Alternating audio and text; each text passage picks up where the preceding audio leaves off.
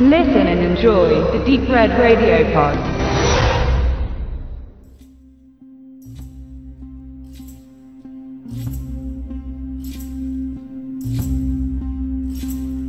Stereo startet in unseren Kinos am 15. Mai und ist ein deutscher Film.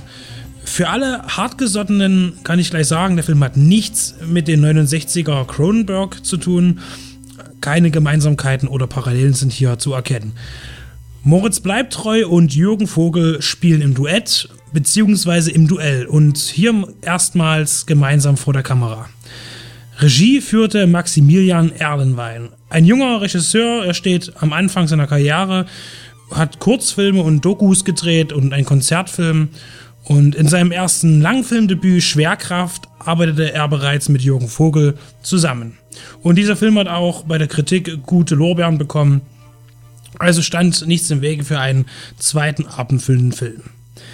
Vogel ist Erik. Dieser lebt auf dem Land mit einer schönen Frau und deren Tochter, immer im kritischen Blickwinkel von, vom Schwiegervater.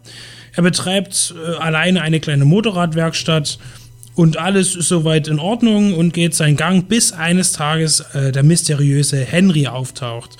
Und dieser wird von Moritz Bleibtreu verkörpert. Er scheint eine Person aus Eriks Vergangenheit zu sein, die ihm aber im Trüben liegt, er kann sich nicht wirklich erinnern. Nach und nach deckt sich die wahre Identität und die Gemeinsamkeiten der beiden Protagonisten auf und ein düsteres Geheimnis klart auf und steht im Mittelpunkt von allem, was Eric liebgewonnen hat in der Zeit.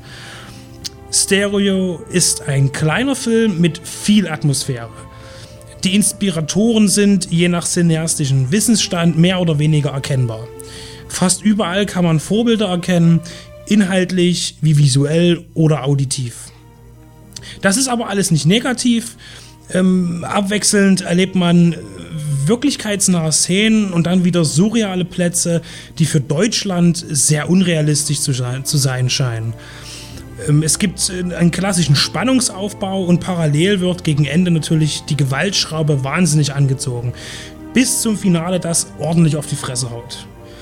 Bis in die kleinsten Rollen ist der Film gut besetzt. Vor allem der österreichische Schauspieler Georg Friedrich sticht heraus, bekannt aus zahlreichen Mohrenberger Filmen oder auch in Zusammenarbeit mit Josef Hader. Dieser spielt einen Dänen-Mafia-Boss, rotzig, bedrohlich, ein Egoist, wie er selten im Kino zu sehen war im Deutschen. Ähm, und er ist eigentlich auch der eigentliche Grund, warum sich ein Kinobesuch auf jeden Fall lohnt. Allein seine Drohung am Ende gegen die Freundin Eriks liegt mir bis jetzt noch in den Ohren und läuft mir echt kalt den Rücken runter. Fazit: optisch, inhaltlich und im Klang bekannt, aber sehr gut neu interpretiert. Das ist nichts für zart, zart beseitete, das sei gleich gesagt, und er ist wirklich sehenswert. Rundum ein guter Vertreter des neuen deutschen Genre-Kinos.